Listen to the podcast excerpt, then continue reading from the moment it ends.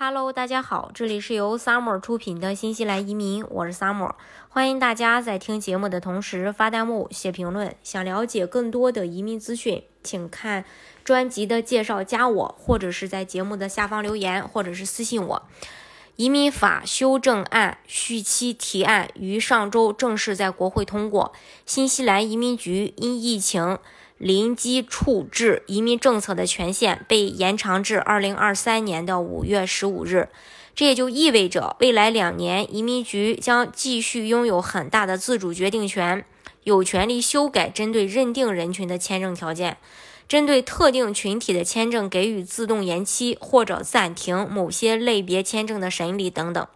法案还允许政府针对某些群体放宽相应的签证条件，但同时也可能禁止另一部分人申请签证。如果这些人因为入境限制的原因无法入境，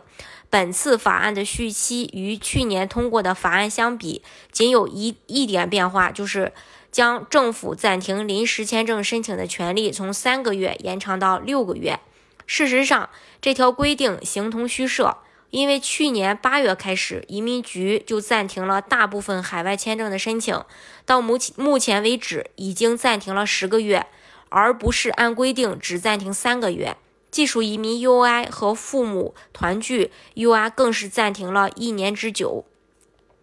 过去一年当中，移民部长已使用该权利十九次，让签证持有人获益，其中包括。为两万两千五百名工签持有人及其家庭成员提供签证延期，使他们及其雇主更具确定性；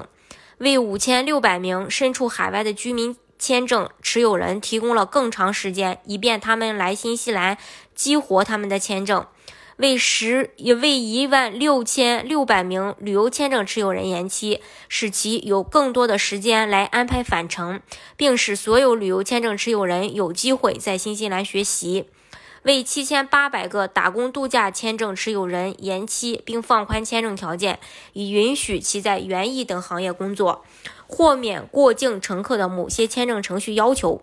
国会延长此法案的目的是基于。目前对疫情在全球发展趋势的评估，以便给予移民局更大权力，灵活处置疫情期间的呃移民事项。